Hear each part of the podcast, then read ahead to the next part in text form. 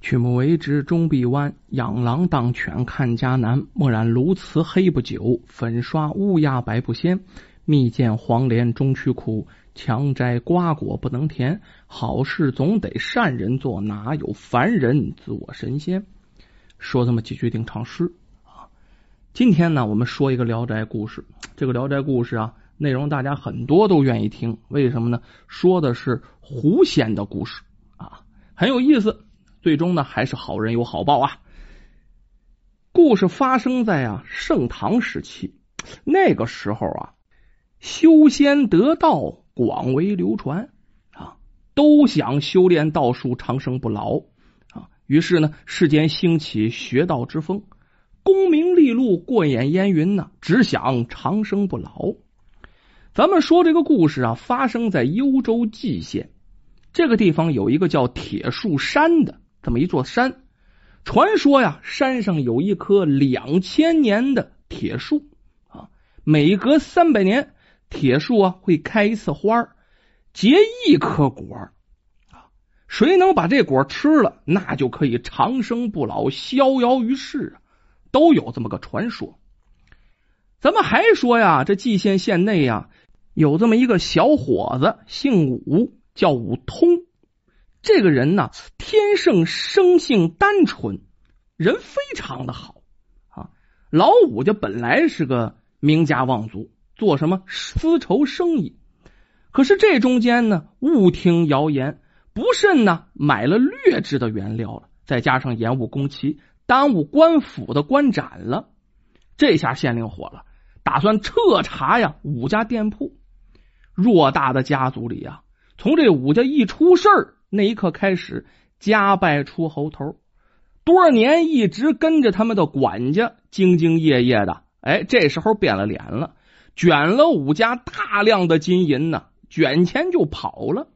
由于太信任他了，什么都告诉这个管家啊，这管家还把武家的地契又卖给别人了，当然是偷偷摸摸的，武家都不知道啊。尽管呢，这武家老爷叫武山。多方疏通，但是还是没有能保住武家老宅呀。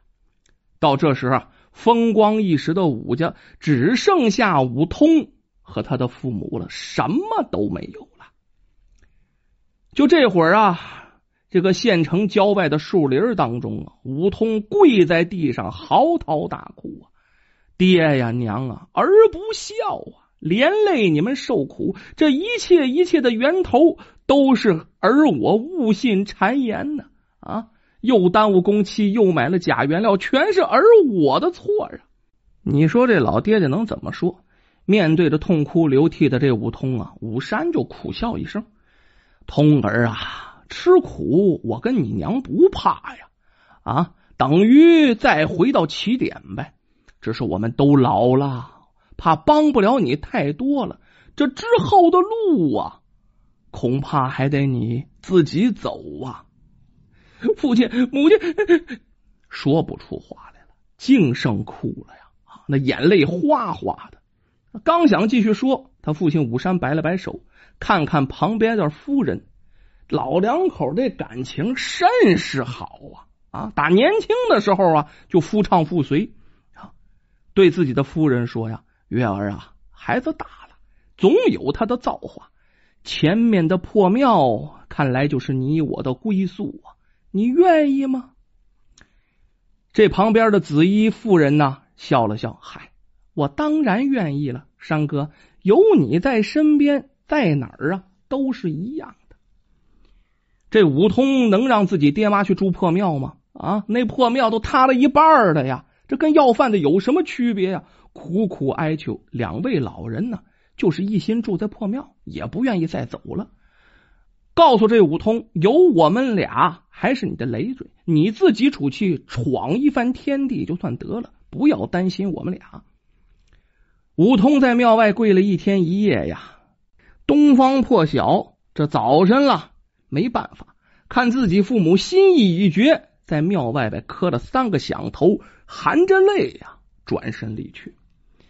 一个失魂落魄的人，没个目标，没个方向，沿着这郊外的小道啊，移了歪斜的就往前走，往哪儿走不知道。就这样啊，走了两天，突然这天降暴雨呀，在这铁树山的山脚下，就这武通啊，衣衫褴褛，形同乞丐，对着这个天这份哭啊！哎，为什么想起之前所有的过往，想起自己的爹娘啊，实在实在是忍不住了啊！这两天一直憋着没哭，现在这一看天要下雨，这老天爷对我也太不公平了，哭两天啊，水米没打牙了。也许是因为太饿了，这男子哭着哭着哭昏了，就昏在这大雨当中。当他醒过来的时候，发现了不得，原来啊，有一群野狼。就恶狠狠的盯着他，离得可不甚远了。那看着这群狼，能不害怕吗？武通啊，惶恐的尖叫：“救命啊！救命啊！”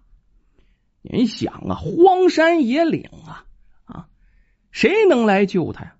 这叫声啊，不但没有引来救援的，反倒让这狼群呢更加靠近了啊，离得越来越近，越来越近，越来越近。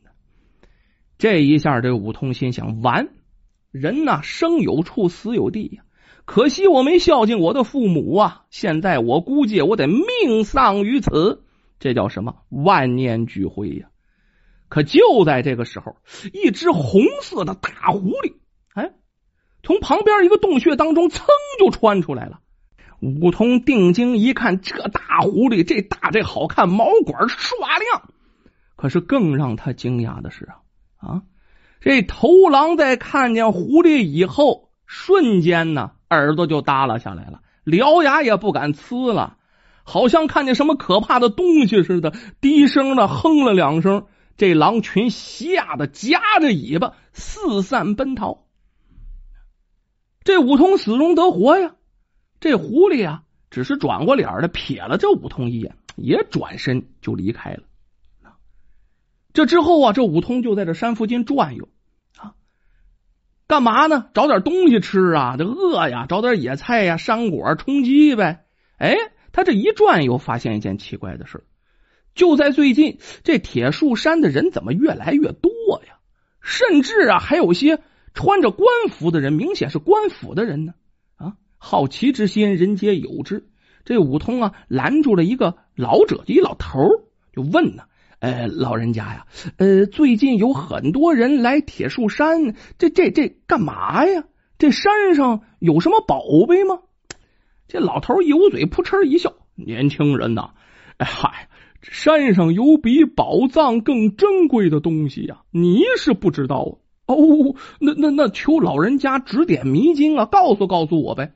哎，也罢，也搭着是啊，咱爷俩有眼缘，我看见你顺眼。”这铁树山因何得名？你不知道吗？这武通想想啊，我听说是因为一棵活了两千年的铁树啊，不错呀啊！今年正好是他两千一百岁，再有几天，这铁树第七次开花结果的时间可就到了。武通愣了愣神，忙说：“哦哦哦，你你们都是来寻找长生果的呀？”哈哈哈哈！谁不想长生不老啊？那是自然呢。老人说完了，笑着就走了。武通啊，想了很长时间，哎呀，觉得挺有意思，也跟着这些人的脚步啊，呼啦巴嘟的哈，就顺着大溜就往山上走。就这样，三天以后，铁树山上那棵千年铁树旁边，那已经乌泱泱的围满了人群的。就在日薄西山的时候，本来挺好的天儿，突然是天雷滚滚，乌云是卷地而来，倾盆大雨呀，哗，下的呀，人都睁不开眼睛。有懂行的在那大喊：“这是铁树在度第七次天劫，度过劫难就会开花啦，就会结果啦。”所有人呢？眼中啊，那激动的神情根本就掩藏不住。任凭着雨水再大，就那些人就跟钉在地上似的，半步都不移动。突然之间呢，你就见一只红狐狸不知道从哪儿窜到的铁树上了。啊！不时对着众人的呲牙咧嘴，嗷嗷怪叫啊！哎，要说这一群人的最后面站的是武通，定睛一看，哟，这不是救了自己那只红狐狸吗？随着红狐狸不断的嘶叫，那声音是越来越凄惨，弄得呀这些人心忙意乱。这些人就开始捡石头啊，然后砸这个狐狸，好把这狐狸撵走。不过这狐狸身手倒挺快啊，左躲右闪，全都躲过去了，没砸着他。这武通在后面可为这狐狸捏把汗呢，哪块石头砸着可都够呛。就这时啊，这雷响的更加频繁了，咔咔咔咔咔咔，在头顶上直打旋儿啊！这雷越响，这红狐狸叫的声越大呀！啊，那声音简直啊，这让人听着撕心裂肺。这时候有带着家伙来的呀，有几个手持弓箭啊的壮汉，开始弯弓搭箭，一拧朱红，就准备射这红狐狸。啊，这狐狸太讨厌了，在这叫唤什么呀？这武通连忙上去啊，这个就作了个揖，哎哎，诸位诸位啊，这狐狸兴许是有事想告诉大家呀，切莫杀生，切莫杀生啊！那几壮汉管得了他？看着像江洋大盗、海洋飞贼似的，还管这人？滚！给我滚开！哎，几个人一脚将武通就踢到边上，嘎巴射，就射出一支箭来。这支箭可没射着，剩下几个人的几支箭唰唰唰唰唰也都射出去了。大多数都射在铁树上了，可是其中就有那么一支箭从这红狐狸的背上啊那毛擦过去了啊，没出血，留了一道划痕。侥幸逃过一难，这红狐狸还是没走，不害怕呀。这一下武通可真急了，第二次，然后跑到这些开弓放箭的人面前呢。这些人弓都拉满了啊！武通再一次跪地恳求：“哎呦，你们放他一条生路吧，我去劝他离开呀，还不行吗？”众人本不愿意，可是啊，这之前呢，和武通见过一面，那老汉出声了。啊！若是此人有办法弄走这狐狸呀，可以让他试一试。毕竟这箭头无眼，射坏了铁树，大家都讨不到好处。嗯，没错，让他试试吧。啊！众人也都随声附和。这武通小心翼翼走向前呢，捏起声音小声说：“你别害怕呀，我们见过呀，你赶快走吧。”再不走啊，你你真的会被他们杀了的。这红狐狸眼睛闪出一丝奇异的光芒，他就盯着这武通一动不动。后面这几个大汉不干了，恶狠狠的磨蹭什么呢？要是误了铁树开花的时辰，我连你也一起宰了。正当这武通不知道何去何从，不知道如何是好的时候啊，一个声音在他耳边响起。是你们要走，再过半炷香啊，天雷焚空啊，这铁树方圆百米之地全都会化为灰烬呐！这武通两眼瞪得溜圆啊，盯着这狐狸，这这这这是是你跟我说话吗？这狐狸点点头，这武通连忙转身大喊：“大家快走啊！再过片刻，这里会被天雷击碎的！”这话一喊。就连之前帮他说话那老头也都恶狠狠的摇了头，那意思我们都走了，你来拿那果子是不是？你要长生不老是不是？几名大汉呢？啊，拎着这武通的脖子，把这武通就扔出圈外，声称啊，你再敢往前靠近半步，我就活活打死你！这武通没办法，怎么劝都不行啊！自己看看时间差不多了，没办法呀，往山底下就跑啊！半炷香以后。这武通啊，连轱辘带爬来到山脚下。刚到山脚下，突然之间，你就看数道闪光，咔咔咔咔咔，把这天空照如薄昼啊！直接就轰击在了铁树山上。你再听山上一片鬼哭狼嚎，那喊的跟炼狱一般的。按现在说话啊，过了大约有十五分钟，天雷消失。这武通啊也顾不了危险了，赶忙啊冲回山上看看还能救谁不了。可是你再看，眼前全是黑色的，你不管是地还是树还是人呢，全被烧黑了，就连那棵铁树也变成了一块炭一样。武通摇了摇头啊，感叹一声，落下了一些伤心的眼泪。毕竟死了这么多人呢，恨自己没劝这些人离开。